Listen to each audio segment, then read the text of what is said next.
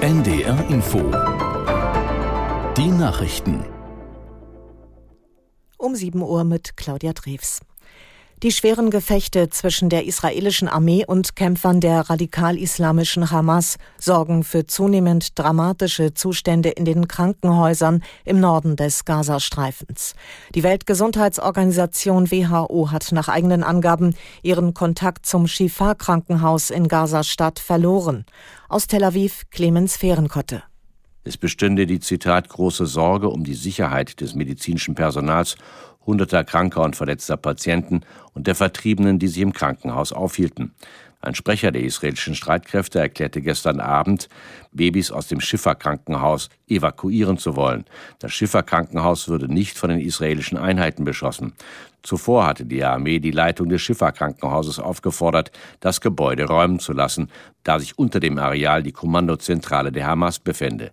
Es habe in Gazas Innenstadt die ganze Nacht über heftige Feuergefechte gegeben, berichteten Anwohner der Nachrichtenagentur Reuters.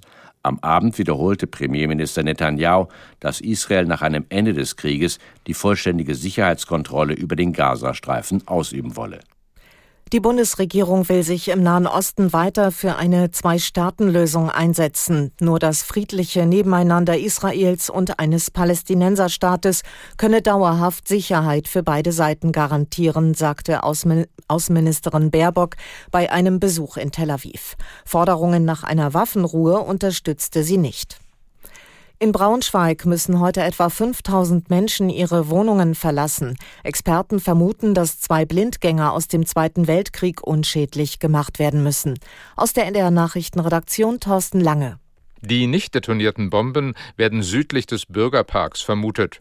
Im Umkreis von einem Kilometer müssen Anwohnerinnen und Anwohner vorübergehend eine andere Unterkunft aufsuchen. Auch Bahnreisende sind betroffen, denn der Hauptbahnhof liegt unmittelbar am Sperrgebiet. Zwischen 11 und 15 Uhr werden mehrere Zugverbindungen durch Busse ersetzt. Fernverkehrszüge werden umgeleitet, was auch Auswirkungen auf die Bahnhöfe in Hildesheim, Peine und Helmstedt hat. In Braunschweig verkehren einige Stadtbahnen und Busse nur eingeschränkt. Einzelheiten können auf der Seite ndr.de nachgelesen werden. Im Tarifstreit des öffentlichen Dienstes der Länder hat Verdi-Chef Wernicke eine Ausweitung der Warnstreiks angekündigt.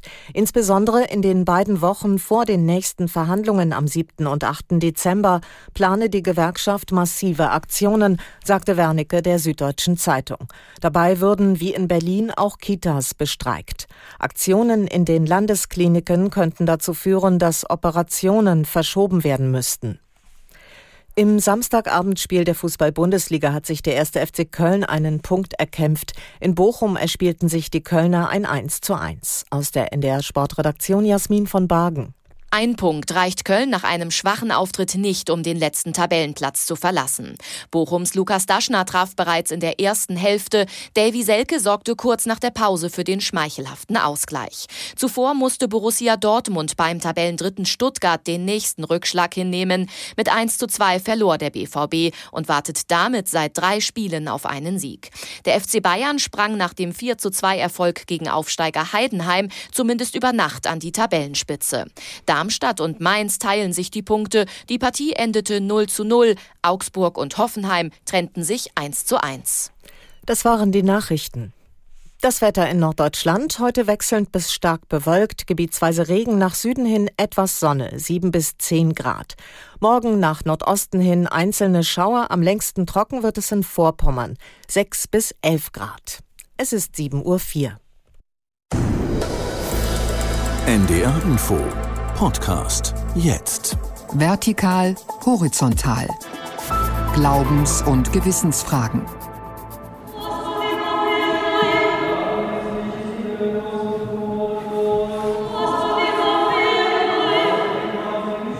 Hier habe ich Gefühl, als ob ich diese eineinhalb Stunden verbringe in der Ukraine. Und das ist für mich wie eine Erinnerung, also ein Zeichen,